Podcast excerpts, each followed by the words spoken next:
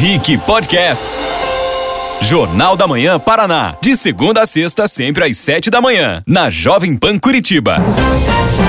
Agora, na Pan. Agora, na Pan. Jornal da Manhã. Jornal da Manhã. Paraná. Sete e quatro da manhã. Olá, muito bom dia para você que segue bem informado aqui na Rádio Jovem Pan. Eu sou Camila Andrade e está no ar o Jornal da Manhã Paraná. Estamos em rede com a Jovem Pan Curitiba, Ponta Grossa e Cascavel. E eu te lembro que também estamos na internet. Para você também nos ver, é só acessar o nosso canal no YouTube. Procura lá por Jovem Pan Curitiba, aproveita e já se inscreve no canal e clica no sininho de notificações. Assim você vai saber sempre quando o Jornal da Manhã Paraná estiver ao vivo. Lembrando que você pode interagir deixando a sua opinião através do chat. O Jornal da Manhã Paraná também é Panflix. Para nos assistir na sua TV Samsung, é só baixar o aplicativo e se inscrever na nossa plataforma do Panflix. No Instagram, a nossa página é @jovempan_curitiba e nas demais redes sociais, a nossa hashtag é Jornal da Manhã PR. Marque Souza segue de férias, mas Paulo Eduardo Martins, hoje direto de Brasília, nos faz companhia. Bom dia, Paulo. Bom dia, Camila. Bom dia, Juliano Pedroso. Bom dia, ouvinte. Eu tentei invejar o Mark Souza ontem, me dei uma folga, assim, mas já tô de volta aqui no trecho. Eu tô vendo que você tá aí só de camisa também. Calor, muito calor. Tô com o ar-condicionado ligado aqui em Brasília. Absurdo isso. Quem também está conosco aqui no estúdio é o sociólogo, analista político e colunista do Rick Mais, o Juliano Pedroso, que nos faz companhia enquanto o Mark Souza desfruta das suas merecidas férias. Bom dia, Pedroso. Bom dia, Camila. Bom dia, Paulo. Bom dia a todos os ouvintes que nos acompanham. E eu vou comentar, essa questão do calor está me fazendo inveja de verdade. Assim. Não, eu não tenho dúvidas disso, porque eu continuo usando tudo duplicado aqui. Tô com duas calças, duas meias, enfim. Olha, Paulo, ontem você não participou aqui do Jornal da Manhã, mas você não sabe quem que voltou, viu? O Café Lontrim está de volta e hoje tem dobradinha. Aí sim, aí a coisa fica boa. E eu tô sem café Lontrim em Brasília. Se vocês estão com inveja do calor que eu tô aqui, agora vocês se vingaram. Eu tô com inveja de vocês que eu não tenho café Lontrim não. Tô tomando um chazinho sem graça aqui mesmo. Muito bem, então comenta lá na live para você, quem sabe, garantir o seu café Lontrinha hoje, diferente do Paulo que vai ter que ficar com o chazinho dele. Agora são 7 e 6 da manhã. Vamos aos principais destaques dessa quarta-feira, 14 de julho de 2021. Antes do recesso parlamentar, deputados estaduais do Paraná aprovam PEC da Ferroeste, que altera a concessão de serviços públicos. Governo do Paraná vai aguardar posicionamento do Ministério da Saúde para vacinar adolescentes contra a Covid-19. Projeto de lei sobre ensino domiciliar é aprovado em comissão da Assembleia do Paraná. Assunto volta para a pauta em agosto. Isso e muito mais a partir de agora. Vem junto, chegamos! Vamos começar falando do tempo, como sempre. Há uma nova frente fria que está se organizando mais ao sul do Brasil, entre o Uruguai e o Rio Grande do Sul, péssima notícia para pessoas como eu e Juliano que não gostamos nem um pouco desse frio mais intenso. Mas enquanto isso, Juliana, aqui na região os ventos predominam mais no quadrante norte, sendo estes mais aquecidos e por isso o dia deve ficar mais abafado no Paraná. O que, claro, não é o caso de Curitiba. Por aqui, mínima de 13, máxima de 22 hoje. Ponta Grossa está bem parecido, com mínima de 11, máxima de 23. E Cascavel tem mínima de 14, máxima de 26. Por lá o sol pode até aparecer, mas entre nuvens. Pauta número 1. O secretário da Saúde do Paraná, Beto Preto, disse nesta terça-feira que o governo do Paraná deve aguardar as diretrizes do Plano Nacional de Imunização, o PNI, do Ministério da Saúde, sobre o início da vacinação contra a Covid-19 em adolescentes entre 12 e 17 anos. A vacinação neste público já foi anunciada pelo governo do estado de São Paulo.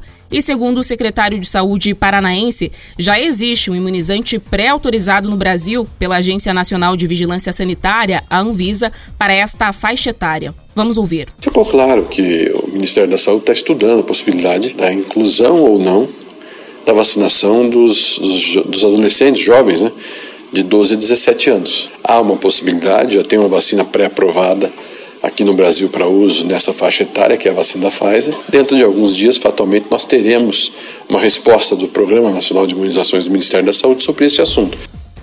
Ontem, o governador Ratinho Júnior e o secretário Beto Preto participaram da reunião virtual do Fórum Nacional de Governadores, que contou com a participação do ministro da Saúde, Marcelo Queiroga. Como o Jornal da Manhã Paraná antecipou, segundo o governo do estado, o Ministério da Saúde vai enviar uma remessa extra de cerca de 90 mil doses para completar a imunização com a primeira dose dos moradores de Foz do Iguaçu, Barracão, Guaíra e Santo Antônio do Sudoeste, localizadas na fronteira do Paraná com o Paraguai e a Argentina. A expectativa da Secretaria de Estado da Saúde é que as vacinas complementares estejam à disposição da população ainda nesse mês de julho. Durante a reunião, o Ministério da Saúde apresentou o um novo cronograma de chegada e distribuição de vacinas contra a Covid-19 para esse trimestre. Além das 41 milhões de doses previstas para esse mês, a estimativa da pasta aponta para 68 milhões em agosto e 71 milhões em setembro. A ideia do Ministério da Saúde é apresentar aos estados, a partir deste mês, um calendário semanal de previsão de novas doses.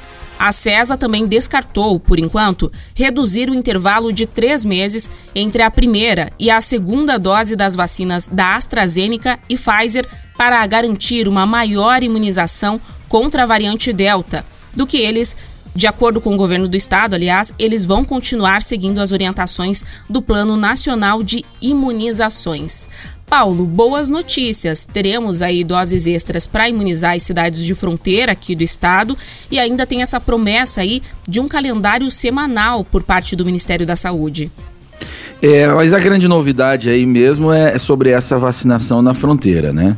O finalmente está havendo uma política diferenciada para essas situações que são diferenciadas. Essas cidades recebem ali um fluxo migratório diário, né? eles também migram para lá e recebem a migração que vem de lá para cá, então há um risco maior. Como agora a gente está tendo um fluxo de entrega de vacinas bem razoável por parte dos laboratórios, então é viável fazer esse tipo de política priorizando eh, essas áreas. Isso é muito bom. A respeito da vacinação dos adolescentes e crianças, né, há estudos ainda acontecendo sobre a, a relação das vacinas e esses grupos, né? Nos Estados Unidos, mesmo com a aplicação da vacina da Pfizer, houve uma detecção de incidência ali de problemas uh, de miocardite muito maior nesses grupos de jovens que tomaram a vacina, então está sendo investigado se tem relação ou não. E como é um grupo de menor risco, é preciso ter prudência e aguardar a realização dos estudos. O pessoal está muito afim de inflar em estatística, mas é preciso ter cuidado. É, inclusive, a Agência Nacional de Vigilância Sanitária está estudando os outros imunizantes que são usados aqui no Brasil para saber se eles também poderão ser usados nessa nova faixa etária. E é claro que a gente segue acompanhando isso de perto. Agora são 7h12 da manhã. O secretário de Saúde de Quatro Pontes, no oeste do Paraná, Marco Antônio Wickert foi multado em 15 mil reais por furar a fila de vacinação contra a Covid-19, segundo o Ministério Público do Paraná. O secretário fez um acordo com a promotoria, mas também perdeu os direitos políticos por um ano porque tomou a dose da vacina ilegalmente em março. A multa será paga em 15 parcelas de mil reais e o valor será destinado para o combate ao coronavírus na cidade. Marco Antônio continua como secretário municipal de saúde, pois pode assumir cargo público por nomeação. No entanto, não pode se candidatar a nenhum cargo político até julho do ano que vem. De acordo com o secretário, à época, ele tomou a vacina porque sobraram duas doses que eram direcionadas para profissionais da saúde. O secretário justificou que também está na linha de frente de combate ao coronavírus. Ele afirmou que considera a decisão injusta. Paulo Eduardo Martins. É, esse é o tipo do cara que, se for convocado para uma guerra, ele desenvolve um pé chato né, na hora. É isso. A gente lembra que o Tribunal de Contas aqui do Estado está acompanhando esse caso. O Ministério Público já multou essa situação específica desse secretário aqui no oeste do Paraná, mas tem outros políticos que estão em investigação e aqui no Jornal da Manhã Paraná a gente também está fazendo esse acompanhamento. Agora são 7h14 da manhã. Após uma sessão ordinária e uma extraordinária realizadas nesta terça-feira, a Assembleia Legislativa do Paraná está oficialmente em recesso parlamentar. Ontem, os deputados estaduais aprovaram a proposta de emenda constitucional que altera o artigo 146 da Constituição do Paraná e prevê a autorização como forma de concessão de infraestrutura ferroviária e aquaviária. A chamada PEC da Ferroeste será promulgada pelo presidente da Assembleia Legislativa, o deputado Ademar Traiano, do PSDB, e publicada em Diário Oficial. A ideia, a partir desse novo texto, é permitir a construção de pequenos trechos de ferrovias em áreas próximas às linhas principais. Até então, as ferrovias só podiam ser exploradas sob o regime de concessão ou permissão. A alteração deve permitir o protagonismo da iniciativa privada, desde que os projetos tenham todas as licenças legais e ambientais. Segundo Luiz Henrique Fagundes, coordenador do grupo de trabalho do Plano Estadual Ferroviário, a autorização cria um ambiente de negócios mais moderno. Vamos ouvir. Hoje é, é um processo de uma mão única, é do governo para os investidores, para o mercado. Na questão autorização, o privado ele identifica uma oportunidade que é construir uma ferrovia que ligue um ponto A a B. Ele, para identificar essa oportunidade, ele fazer levantamentos econômicos, fazer um plano de negócio. Ele vem no governo e diz assim: Olha, eu identifiquei no meu plano de negócio uma oportunidade, nós gostaríamos de explorar a questão ferroviária. E aí o governo, recebendo aquele material, dá publicidade a ele e, na sequência, o governo libera para que o empreendedor possa tocar o empreendimento para frente. O mercado passa a ter a oportunidade de é, provocar o governo para que libere a, aquele investidor que identificou aquela oportunidade a investir no modal ferroviário. A ideia, com o retorno dos trabalhos da Assembleia, é apresentar um projeto de lei com as especificações detalhadas do projeto. A mudança acompanha uma proposta semelhante do governo federal em tramitação no Senado, que prevê a introdução de um novo marco regulatório para a infraestrutura com a inclusão da autorização. Dessa forma, os serviços de transporte ferroviário de competência dos estados também poderão ser explorados através de concessão, permissão ou autorização. A mudança também complementa o projeto de desestatização da Ferroeste e de construção da nova Ferroeste, que vai ligar o município de Maracaju, no Mato Grosso do Sul, ao porto de Paranaguá, em um novo traçado com 1.285 quilômetros, que será o segundo maior corredor de grãos e contêineres do país. A nova Ferroeste será leiloada no início de 2022 na Bolsa de Valores de São Paulo e o investimento estimado é de 25 bilhões de reais. Com o fim do período legislativo, permitido após a aprovação da redação final da Lei de Diretrizes Orçamentárias, os deputados entram em recesso por 19 dias, voltando aos trabalhos no dia 2 de agosto. Paulo, ontem a gente comentou isso aqui porque justamente estávamos aí às vésperas desse recesso parlamentar. Esse projeto, né, essa PEC, aliás, ela já estava em tramitação na Alep há cerca de 20 dias, mas ontem aconteceu essa votação final e como a gente ouviu aí nessa entrevista, é um assunto que é muito importante, é considerado muito importante não só para o Paraná, mas para o país como um todo. Como é que você avalia essa situação? Eu tenho que parabenizar a Assembleia Legislativa do Paraná. Esse debate sobre autorização, concessão, tudo que envolve privatização no Brasil é cheio de tabu né? Porque é ideológico, aí tem o pessoal da tradição sindical, vermelha, Estado gigantesco e atrapalha tudo sempre. Então não é uma coisa nada fácil politicamente se fazer no Brasil atual. E eles conseguiram. Isso ajuda a dar agilidade, previsibilidade, confiança para o investidor, desburocratiza, torna um processo muito mais fácil, rápido, objetivo o próprio setor privado que identifica um trecho pede para o governo: eu quero construir aqui. O governo vai lá e autoriza, construa. E ele, com as licenças ambientais, que tem que ter tudo isso daí, vai e constrói. É assim que funciona. É diferente daquele sistema de concessão, onde o governo fala: ok, explora, mas tem um tempo e depois tudo fica para mim, porque na, na concessão as coisas ficam para o governo depois, tá? Autorização o sujeito explora, investe e o investimento é dele. É, essa é uma diferença bastante importante nisso tudo e que é, pouco se fala. É, nós vemos aí uma precarização, por exemplo, uh, no sistema de telefonia e ele também decorre dessa situação. A telefonia no Brasil está sendo explorada pela iniciativa privada num modelo de concessão. Os contratos já estão chegando no final. Acabada a concessão, os equipamentos instalados ficam para o governo.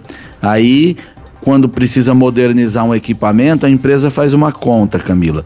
Para pagar uma antena nova, eu preciso explorar ela por cinco anos, por exemplo e aí ele só tem mais um ano de contrato, ele fala, então eu não vou instalar uma antena nova. Aí você gera precarização, sucateamento do parque tecnológico.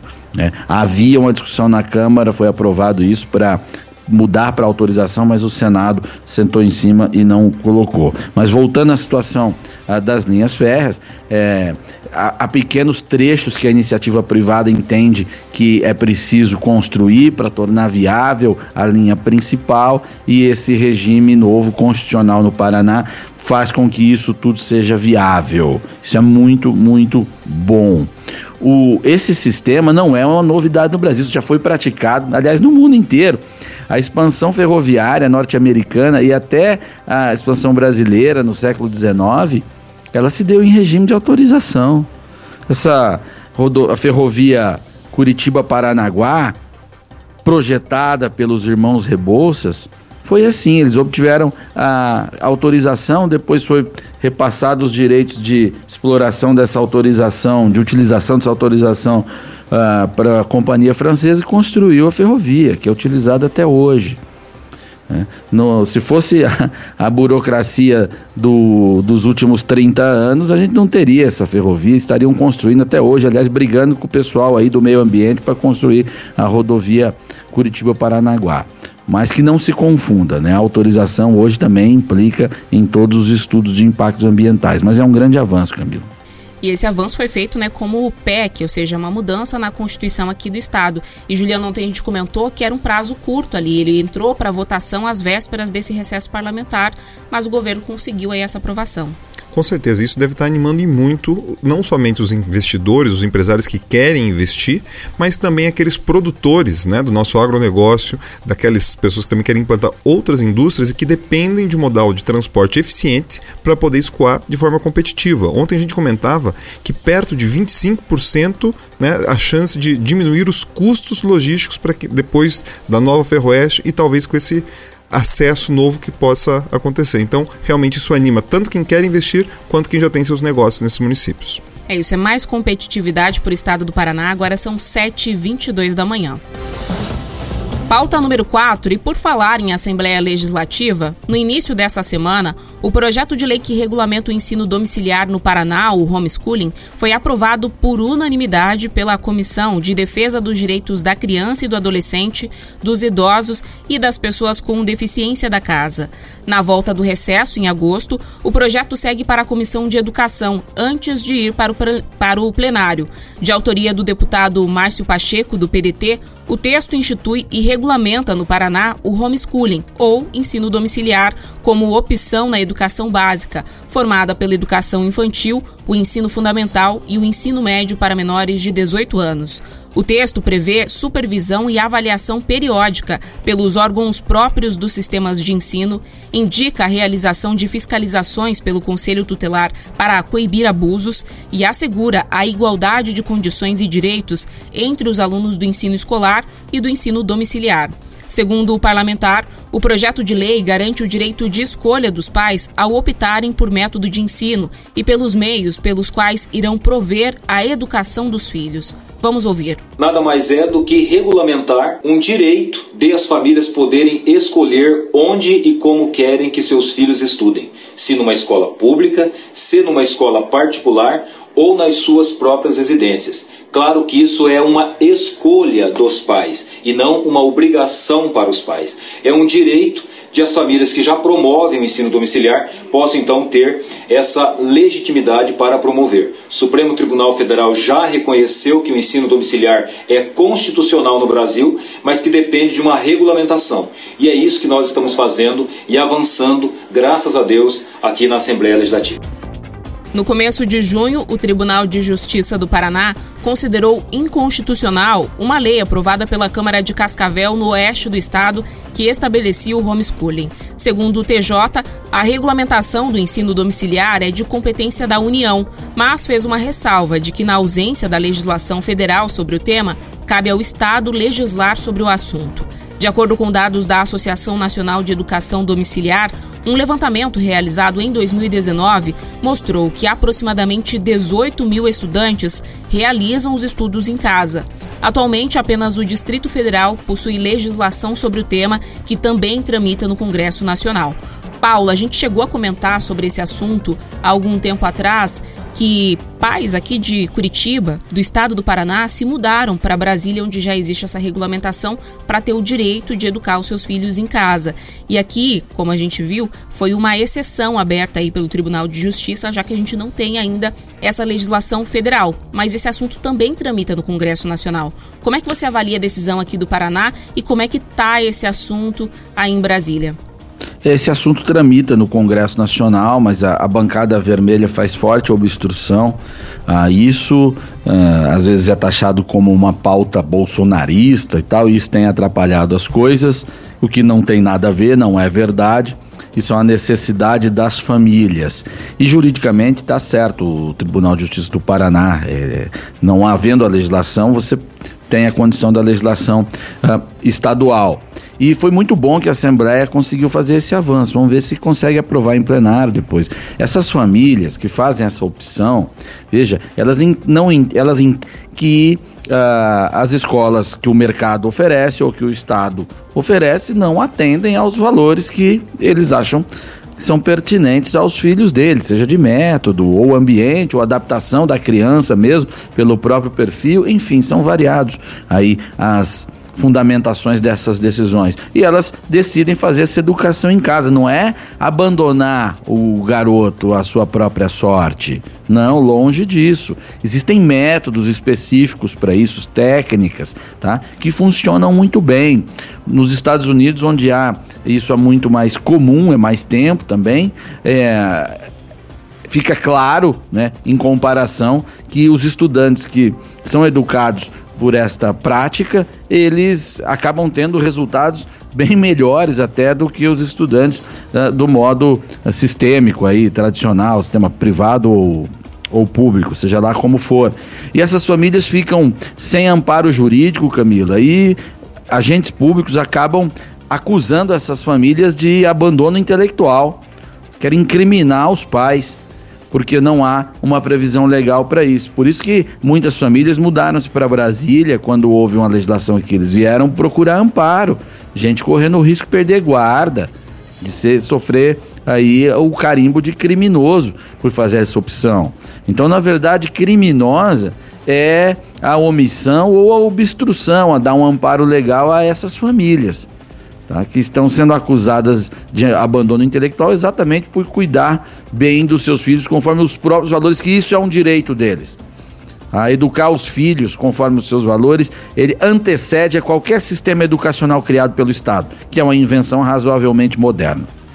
O que não pode, o que, só para concluir, o que não pode é que um projeto de lei, às vezes que venha com a intenção de amparar a prática do homeschooling, acabe impondo tantas obrigações que inviabiliza o homeschooling conforme as famílias querem que acaba, na verdade, impondo ali a, praticamente as obrigações que o Estado eh, coloca normalmente. Né? Então tem que ter cuidado com essa sintonia fina desse projeto de lei, mas que é um exercício de liberdade e é um exercício de direito, sim, das famílias.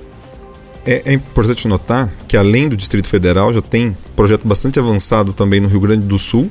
Santa Catarina está com um debate também bastante avançado.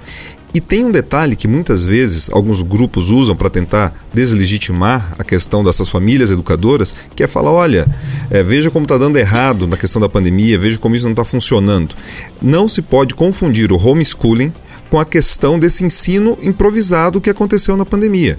Então, o que é? Qual é a diferença? Em um dos casos é absolutamente planejado, você garante o direito das famílias escolherem. Se elas optarem por ensino presencial, elas terão ensino presencial. Se elas, de forma organizada, planejada, apresentando um plano, quiserem educar seus filhos de uma forma ampla, contando com as bibliotecas, contando com cursos acessórios, elas poderão também. E essa questão da legislação aqui do Paraná é importante porque muitas dessas famílias, além de correr esse risco que o Paulo salientou, da questão dos pais serem considerados criminosos, a questão também é o seguinte: esses alunos eles não conseguiam acesso a itens básicos. Por exemplo, um aluno sem declaração de matrícula ou de que está estudando não conseguia acessar nenhuma biblioteca. Então veja como essa burocracia excessiva vinha prejudicando. Então, essa legislação, ela parece que, que cria um problema, mas na verdade ela está criando uma opção, ela está trazendo uma liberdade. Então é muito importante, Camila. Agora às 7h29 da manhã, pauta número 5. O Conselho Administrativo de Defesa Econômica, o CAD, aprovou a venda da Copel Telecom para o fundo Bordeaux Participações. O aval, sem restrições, é uma das últimas etapas para que a companhia passe para a iniciativa privada. A conclusão do negócio ainda está sujeita ao cumprimento das cláusulas contratuais. A venda da Copel Telecom foi feita em novembro de 2020 em um leilão na B3, a Bolsa de Valores brasileira. Por quase 2 bilhões e 400 milhões de reais, o Fundo de Investimento Paulista arrematou a estatal, uma das mais bem avaliadas do país. O Bordeaux, que já havia arrematado outro ativo de telecomunicações no estado, a Sercontel, tem como cérebro um nome conhecido do mercado de investimentos, Nelson Tanuri. Investidor habituado a grandes negócios, ele já participou de transações envolvendo pelo menos duas gigantes em atuação no Brasil, a TIM e a Oi. É justamente o assunto que a gente estava comentando agora há pouco, né, Paulo? É, essa é a etapa final desse processo da privatização da Copel Telecom, né? Isso está sempre tudo previsto. O leilão já foi feito há alguns meses, depois o CAD, o Conselho de Administração e Defesa Econômica, ele é, avalia se aquilo é interessante para o ambiente de concorrência ou não. Né? O princípio dele é esse: garantir a concorrência para que haja sempre a busca pela por oferecimento de menores preços e melhor qualidade. E entendeu que isso não afeta o ambiente de concorrência, está tudo ok. Então está consolidada a privatização da Copel Telecom, que foi uma grande vitória do governo estadual do Ratinho Júnior. Privatizar no Brasil não é fácil. Você enfrenta sempre o lobby do corpo de funcionários, você tem o problema de sindicato, você tem o problema dos caras que querem roubar estatal, porque é mais fácil indicar, arrumar um jeito de indicar um diretor de estatal para ir lá vender coisa para ele depois, fazer esquema, como a gente viu demonstrado no Petrolão, que o PT armou com a Petrobras e demais estatais, aquela sangria desgraçada, e isso tudo fica travestido sempre num discurso nacionalista, a soberania nacional. Essa empresa é estratégica. Quando você está diante de um cara que fala que a, a, a tal estatal é estratégica, você já está diante de um picareta, tá? Ou um potencial picareta, ou ignorante ou picareta. Já serve para identificar assim. Né? Então todo mundo fala aí nos melhores valores, mas na verdade estão defendendo interesses políticos. Por isso que é tão difícil. Essa foi uma grande vitória que está consolidada agora com a decisão do CAD. Agora às 7h32, Paulo, antes da gente ir para o intervalo, Vamos colocar aqui mais uma pauta, vamos incluir aqui no nosso roteiro uma pauta que a gente comentou ontem, porque o Bolsonaro indicou aí o André Mendonça ao Tribunal Superior Federal, a gente comentou muito sobre isso nos últimos meses, né? Quem seria o nome? A gente já tinha uma ideia de quem seria, mas ontem, então, foi oficializada essa indicação do advogado-geral da União, André Mendonça, para a vaga de ministro do Supremo Tribunal Federal. Bolsonaro já havia anunciado a sua decisão e a indicação foi publicada hoje no Diário Oficial da União e no, ontem, aliás, no Diário Oficial da União e no documento presidente encaminha então o nome de Mendonça para apreciação do Senado Federal. A gente já falou também sobre essa questão da apreciação, né? Você acha que vai ter ali algum tipo de resistência ou essa sabatina deve ser bastante leve, digamos assim? Não, não vai ter resistência não. O André Mendonça não é uma novidade, né? É uma carta marcada já, esperava-se ah, por essa indicação há bastante tempo. O presidente vinha sinalizando que poderia indicar o André Mendonça. Ele agrada ao setor evangélico, né? Foi aí carimbado como terrivelmente evangélico, eu não sei exatamente o que isso significa, mas é, o, o, setor, o sistema político já havia digerido o André Mendonça. Ele não é uma figura nova em Brasília. O André Mendonça já escreveu livro com Alexandre de Moraes, já com, acho que em homenagem ao Toffoli, até é, já transitou para o lado vermelho também. A texto do, do André Mendonça, quando da vitória do Lula, exaltando aquilo. Ele ainda era um jovem procurador. E, enfim, é, não é uma novidade para o sistema, já estava ali no, no, governo, já criou as relações as sólidas com o governo Bolsonaro e acabou uh, sendo indicado. Diferente do Cássio Nunes, né? Que surgiu do nada, do nada.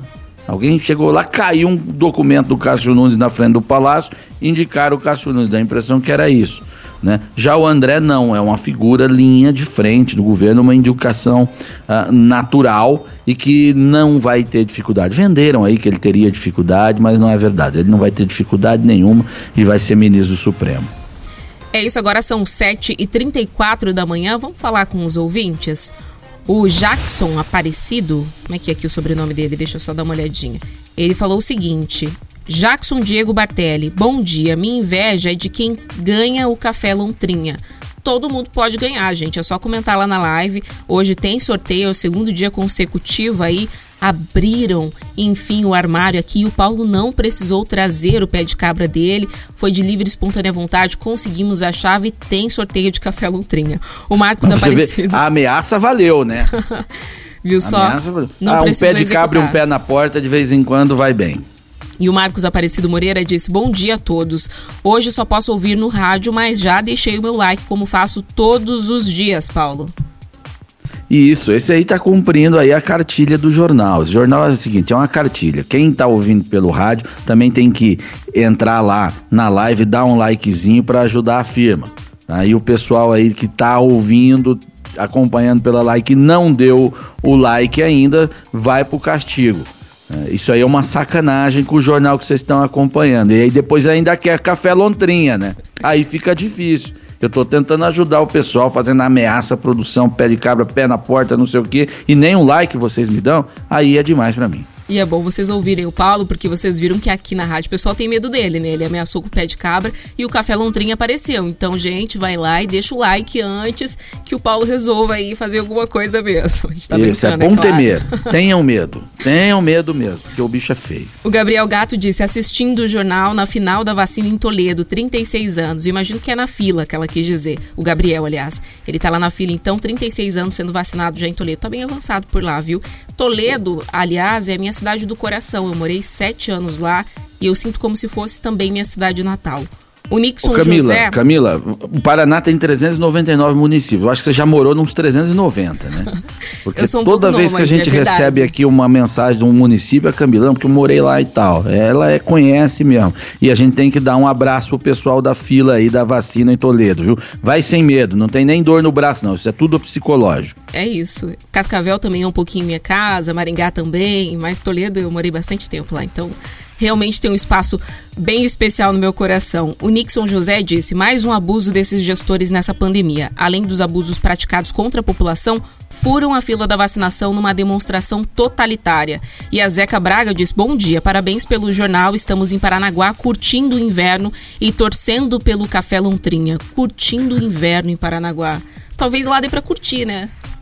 Lá é quente, hein? Mas não sei como é que é no inverno de Paranaguá. Nunca passei dias lá, não. Mas é também uma cidade histórica muito interessante. Um abraço para nossa querida Paranaguá, cuja a ferrovia atravessa, né, ela passa ali por Paranaguá e deveria ter recebido o nome original de Dona Isabel e acabou não recebendo. Olha só, o Prado lembrou aqui que o Furacão ganhou mais uma e a gente tem um atleticano agora aqui na bancada, mas ele não lembrou isso até agora, Paulo. A gente não deixa passar batido uma vitória do nosso time. Aliás, o Atlético porque o meu tá tão difícil de do ganhar. América de Cali, é isso, né? Isso. América de Cali. Cali o jogo de volta Colômbia, vai ser aqui em Curitiba. Como é que é? Não ouvi. E agora tem um jogo de volta aqui em Curitiba, certo, Juliano? Isso mesmo. Mas olha, a situação do futebol está tão complicada que até estas vitórias a gente olha com alguma desconfiança. Então, eu estou esperando a competição avançar para me animar cada vez mais. É isso, gente. Vamos para um rápido intervalo. A gente continua esse papo lá na nossa live. Jornal da Manhã, Paraná. Jovem Pan no trânsito.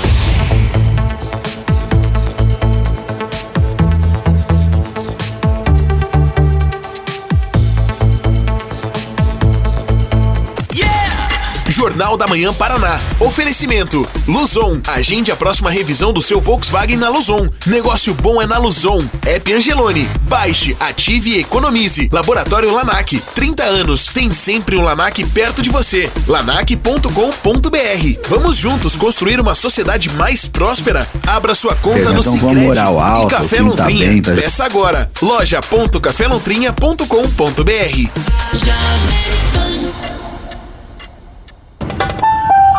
Minuto da Indústria. O Sistema FIEP, juntamente com os sindicatos de todo o estado, promoverá no dia 19 de julho, das 9 às 11 da manhã, mais uma edição dos Diálogos Industriais Virtuais. Encontro gratuito para falar sobre a influência digital e o impacto nos negócios. O evento é destinado a profissionais das indústrias que desejam impulsionar os resultados dos seus negócios no meio digital. O bate-papo será conduzido por Marcelo Duarte Minuti, empreendedor, mentor e pesquisador nas áreas de inovação, estratégia, marketing digital e tecnologias emergentes. A iniciativa integra o convênio Associa Indústria, firmado entre a Confederação Nacional da Indústria e o Sebrae. Informações e inscrições em fiepr.org.br clicando no banner do evento. De acordo com pesquisa internacional, o Brasil já ultrapassou a China e se tornou o país onde a influência digital exerce maior impacto sobre o público consumidor. 103.9 Jovem Pan Curitiba. Desperte seus sentidos em um dos bairros mais charmosos de Curitiba. Apartamentos a partir de 123 metros quadrados, com localização privilegiada. Piemonte Visione. Um novo olhar para a Vila Isabel. Acesse piemonteprime.com.br ou ligue 3411 0844. Realização Piemonte Prime. Pantufas a partir de 14,99 na Casa China tem. Eu vou poupar de montão e juntar o maior. Tá precisando economizar? Então se liga nessa dica. Juntar dinheiro leva tempo. Use de paciência e disciplina para poupar um pouco todo mês. Ou faça uma poupança programada. Ela faz isso automaticamente. E lembre-se, poupando no Sicredi, você participa da promoção Poupança Premiada Sicredi e concorre a 2 milhões e meio de reais em prêmios. Confira o regulamento em poupançapremiadasicredi.com.br. Tudo para aquecer o seu inverno na Casa China tem. Toda a diversão dos quadrinhos está garantida no seu jardim. Com entrada gratuita, a criançada pode aproveitar um circuito com atividades incríveis. De 9 a 25 de julho, das 14 às 20 horas. A aventura está no Shopping Jardim das Américas. Do clássico ao moderno, você encontra no Pedroso o rei dos tapetes. Jornal da Manhã, da Manhã, Paraná.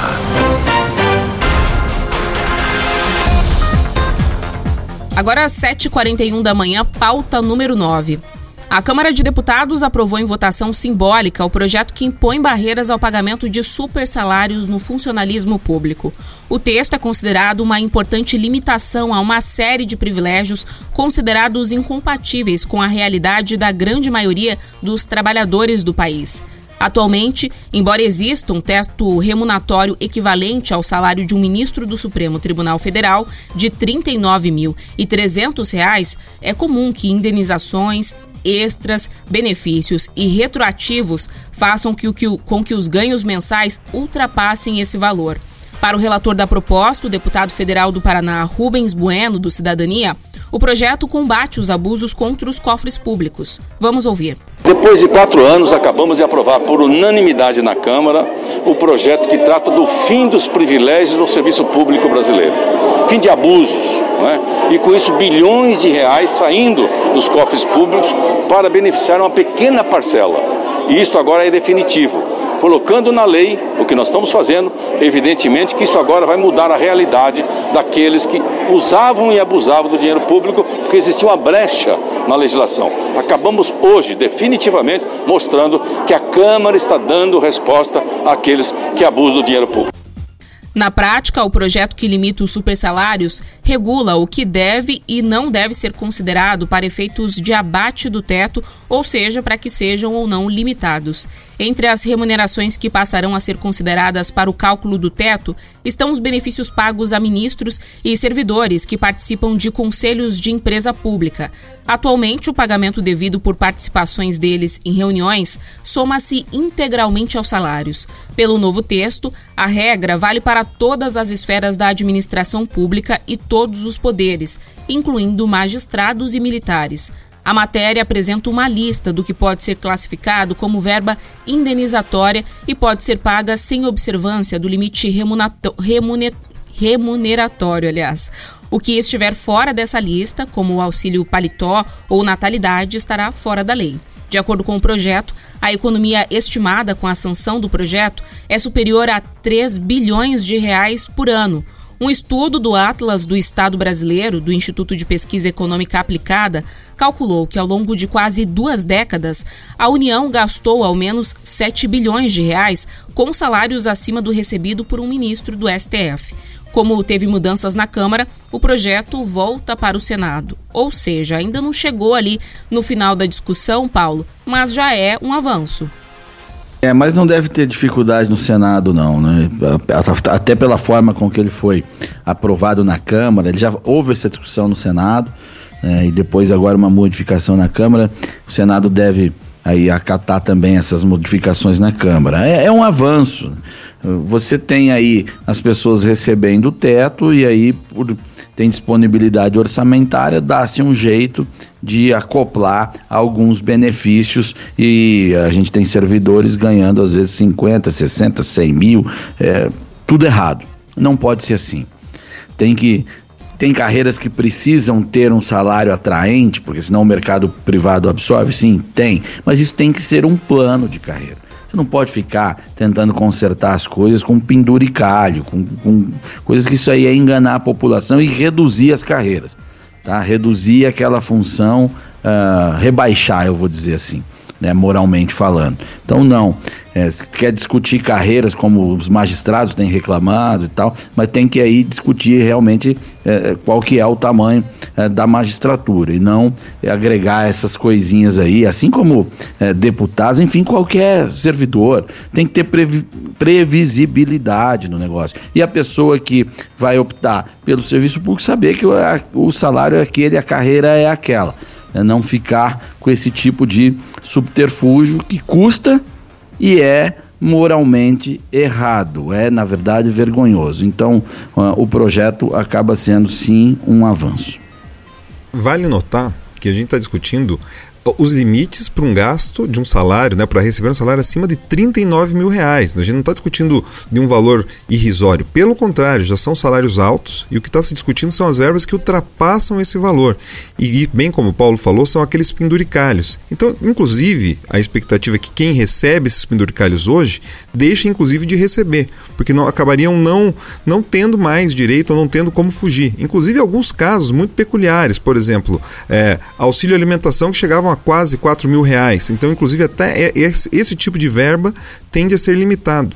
E uma coisa que sempre chamou atenção nesses penduricalhos é que eles nunca estiveram atrelados à produtividade. Sempre foram considerados, olha, é direito, é benefício, é, é garantir que, que as pessoas permaneçam, mas nunca se discutiu, olha, vamos pagar então valores conforme se produz. Então, tem uma média de produtividade para aqueles servidores que ultrapassarem vão ganhar um, um estímulo. Não é isso. A gente está discutindo é justamente aquele tipo de sinecura, né? aquele benefício que só agrada a uma parcela. E a gente está estimando em 3 bilhões. Ontem a gente falou aqui, né, Camila, como o Tribunal de Contas devolveu o dinheiro e possibilitou que isso virasse investimento. Quando a gente fala de 3 bilhões por ano, quanta coisa não pode ser feita? E a gente falou ali na live sobre a dúvida do Fábio Bernardi, né? Que é se essa regra já vale para quem recebe hoje em dia ou se ela só vai valer a partir de uma data específica, Juliano. Ah, eu conversei com alguns advogados que atuam com direito administrativo, né? Eles me garantem que a tendência é que já, vá, né, já, já esteja em vigor desde já. O que se está discutindo muito, como o Paulo salientou, é a questão da magistratura, porque eles dizem que o, o Congresso não teria legitimidade, já que os poderes têm autonomia. Eu acredito que nesse momento de recurso público limitado, todo mundo tem que dar a sua contribuição. É, a magistratura, o poder judiciário tem autonomia, mas quem faz lei é o Congresso, tá? Exatamente. Muito simples, tá? É porque aí quando é conveniente tem uma outra interpretação, né? Porque na prática, o, via o exemplo do STF, o judiciário também legisla hoje no Brasil. Né? Mas, ah, em regra, conforme o sistema é construído e é feito para funcionar assim, é o Congresso que legisla, tá? Então essa legislação tem legitimidade sim. Tem legitimidade, a gente vai seguir acompanhando. Agora são 7h48 da manhã. Pauta número 10. O presidente Jair Bolsonaro sancionou com vetos a medida provisória que viabiliza a privatização da Eletrobras. O texto, que agora virou uma lei, foi publicado nesta terça-feira no Diário Oficial da União. A Eletrobras será privatizada por meio de um aumento de capital na Bolsa de Valores de São Paulo, com operação prevista para o primeiro bimestre de 2022. Entre os pontos vetados por Bolsonaro está um artigo que proibia, por 10 anos, extinção ou incorporação de quatro subsidiárias da Eletrobras: Furnas, Eletronorte, Eletrosul e Chesf. O Ministério da Economia considerou que isso geraria dificuldades no processo de desestatização. Em evento no Palácio do Planalto, o ministro da Economia, Paulo Guedes, disse que a privatização da Eletrobras é um marco histórico e um passo de modernização do sistema elétrico brasileiro. Vamos ouvir. Várias empresas estatais estão perdendo capacidade de investimento. Foi uma grande herança que foi deixada por governos anteriores, uma forte infraestrutura brasileira, mas essas empresas foram perdendo capacidade de investimento e um exemplo típico é a Eletrobras que precisaria investir 15,7 bilhões de reais todo ano apenas para manter a fatia de mercado. Se ela quisesse manter a fatia de mercado que ela tem, em torno de 30% na produção, em torno de 36% na transmissão, ela teria que investir 15,7 bilhões por ano. E a capacidade de investimento dela é de 3,5, 3,5, 3,6. Então, a partir desse movimento que foi feito agora, com a aprovação do Congresso Nacional e com o apoio do presidente da República, a própria Eletrobras vai investir mais 10 bilhões por ano, além de, conforme, como foi mostrado aqui, é, aumentar a capacidade de preservação de recursos hídricos do país. Outro trecho barrado por Bolsonaro foi o que determinava que os empregados demitidos durante o primeiro ano, após a desestatização, deveriam ser aproveitados em outras empresas estatais. A Advocacia Geral da União considerou que isso violaria o princípio do concurso público e criaria incentivos indesejados. Com a sanção da lei, a própria, a próxima etapa é a conclusão dos estudos de avaliação da Eletrobras e a definição do valor e quantidade de ações a serem ofertadas. A previsão do governo é levantar 60 bilhões de reais com a capitalização da empresa. Metade desse valor vai para políticas sociais do setor elétrico mais 9 bilhões de reais para a revitalização de bacias hidrográficas e o restante, cerca de 20 bilhões de reais, para os cofres do governo federal. Nesta terça-feira, o Podemos acionou o Supremo Tribunal Federal contra a lei sancionada. De acordo com o senador do Paraná, Álvaro Dias, líder do Podemos no Senado, a legenda não se opõe à desestatização da empresa estatal, que responde por 30% da energia gerada no Brasil.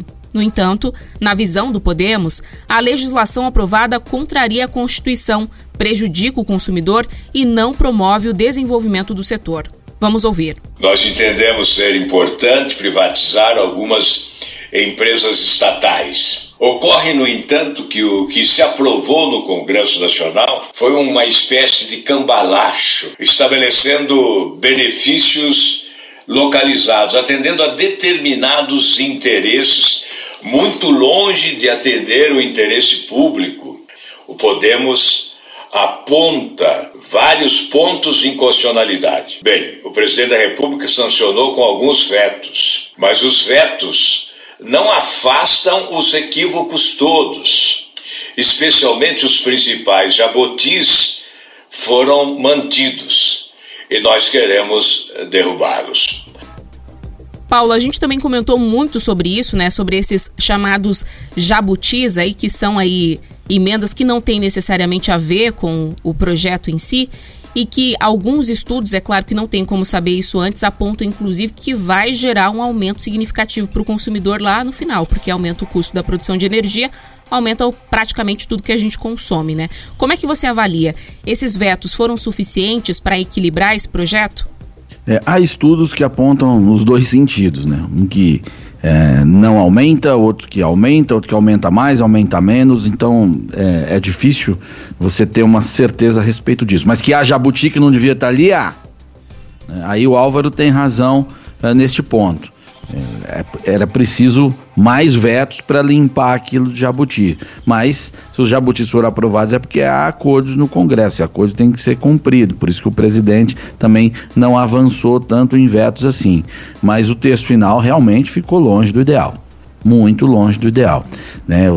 É uma medida provisória nas mãos de quem quer fazer maldade, Camila, é uma janela aberta para inserir muita palhaçada.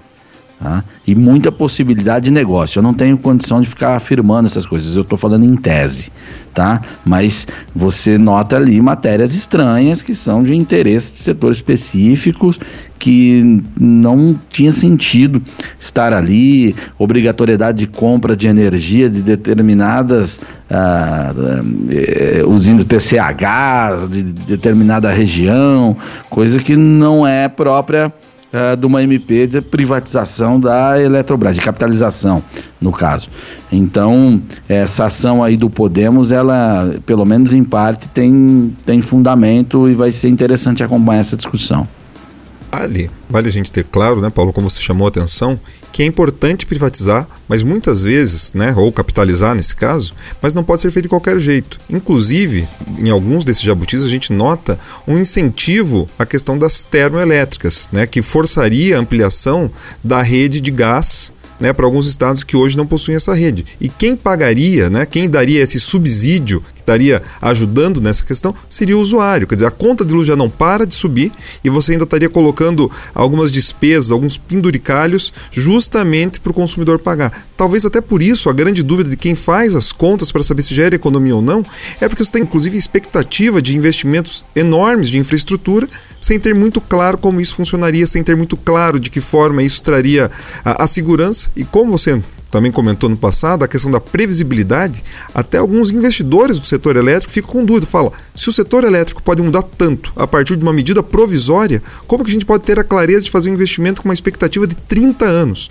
Então acredito que é importante colocar a bola no chão, é importante fazer privatizações, mas é importante ter um espírito voltado para privatização de fato, não, né, às vezes fazer de conta. Então, a proposta que o governo tinha mandado foi boa, foi para a Câmara, foi para o Senado, ganha, recebeu esses jabutis que encareceram, inclusive, né, ou tornaram ainda mais confuso o processo. Então, eu acredito que até essa ação e os vetos foram importantes.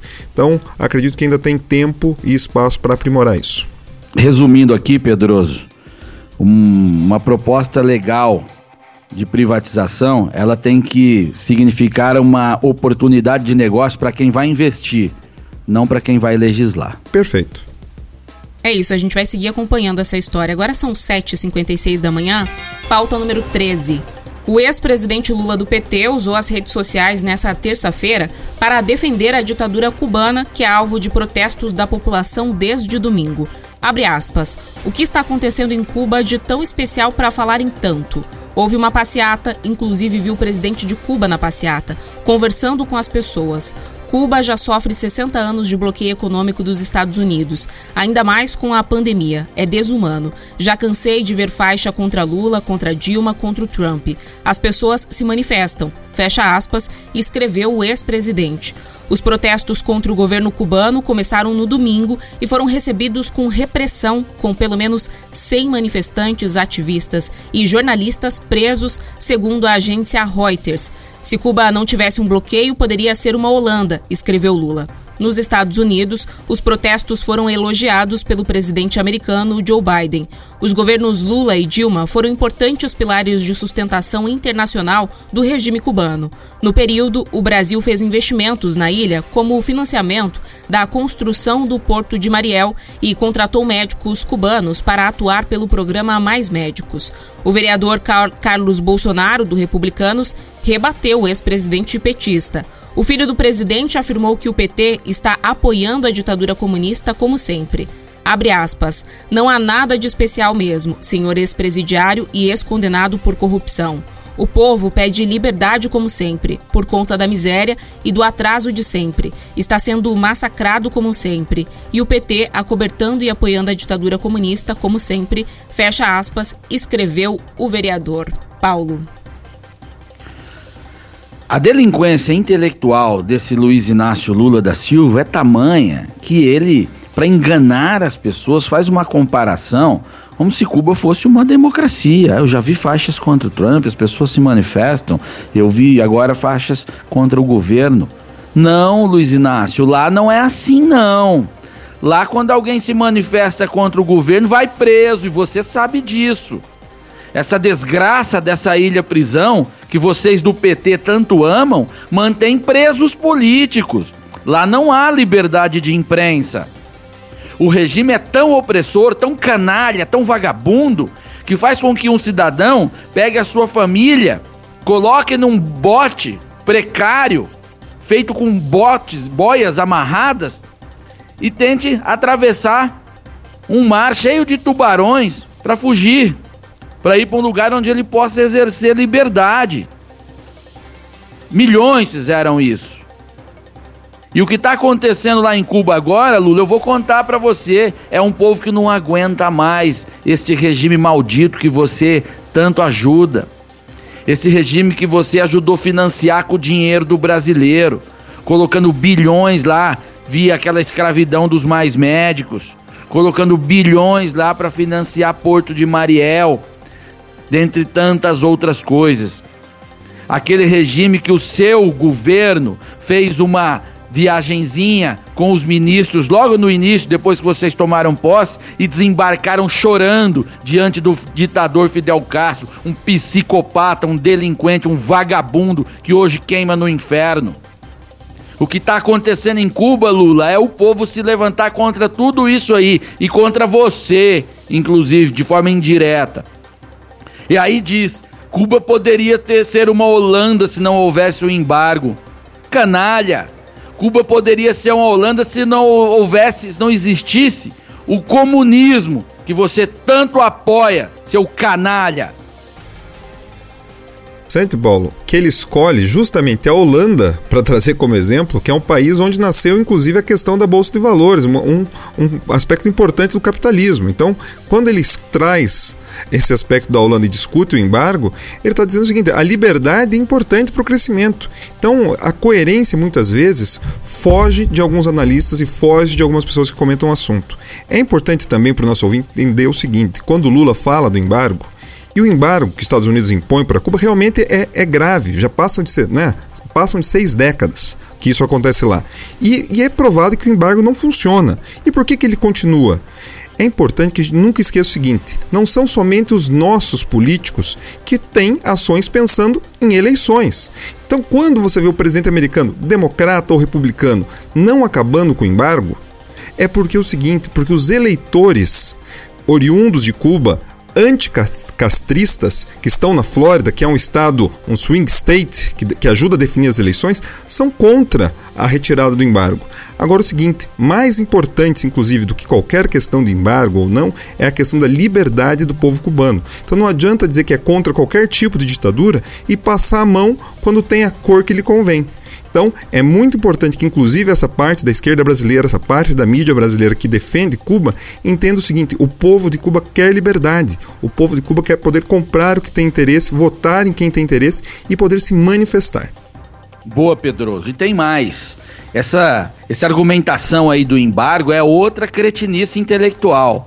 Tá? O embargo não provocou nada disso em Cuba, não. O que provoca problema de Cuba, como eu já falei, é o maldito sistema, é o comunismo.